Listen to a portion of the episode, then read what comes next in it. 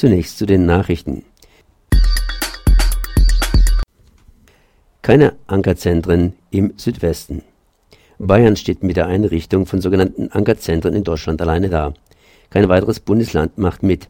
Auch sein westlicher Nachbar Baden-Württemberg lehnt Ankerzentren ab. Seit August sind deshalb nur in Bayern Ankerzentren als Ankunfts-, Entscheidungs- und Rückführungszentren in Betrieb.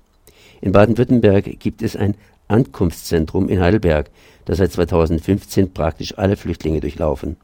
In Stuttgart hat das Innenministerium nun eine Machbarkeitsstudie für eine Verlagerung dieses Ankunftszentrums von Heidelberg in die Kollmann Barracks in Mannheim in Auftrag gegeben es soll allerdings dort kein Ankerzentrum entstehen, in dem die Flüchtlinge verbleiben oder direkt abgeschoben werden. Das derzeitige Ankunftszentrum Heidelberg durchlaufen in der Regel alle Asylbewerber, die nach Baden-Württemberg kommen, bevor sie auf die vier Landeserstaufnahmestellen verteilt werden. Land will Gerichtsbeschluss zur Luftreinhaltung anfechten. Die grün-schwarze Landesregierung ist von ihrem Maßnahmenpaket zur Luftreinhaltung überzeugt gegen die Entscheidung des Verwaltungsgerichts, auch Abgasnorm Euro 5 Dieselfahrzeuge ins Fahrverbot aufzunehmen, will das Land Beschwerde einreichen. Das Maßnahmenpaket für saubere Luft in Höhe von 450 Millionen Euro sei laut Landesregierung ausreichend.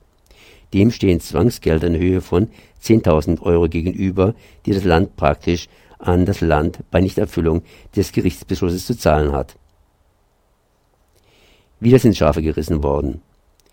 Im Nordschwarzwald sind am Wochenende zwei Schafe gerissen worden und ein drittes Schaf ist verschwunden. Die Herde stand bei Bayersbronn-Hutzenbach im Kreis Freudenstadt. Ob die Ursache der Risse Wolf oder wildernder Hund war, ist bisher laut Umweltministerium ungeklärt. Eine Untersuchung von Proben, Abstrichen beim Fundort, die ans Senckenberg-Institut geschickt wurden, soll bis in zwei Wochen Klarheit verschaffen Hutzenbach liegt rund 30 Kilometer entfernt von Bad Wildbad. Ende April sorgte eine Wolfsattacke dort, bei der 44 Schafe starben, für Schlagzeilen. Die Region um Bad Wildberg wurde daher kurze Zeit nach den Wolfsrissen zum Wolfsgebiet erklärt. In anderen Gebieten werden Schafherden durch Herdenschutzhunde bzw. durch Lamas verteidigt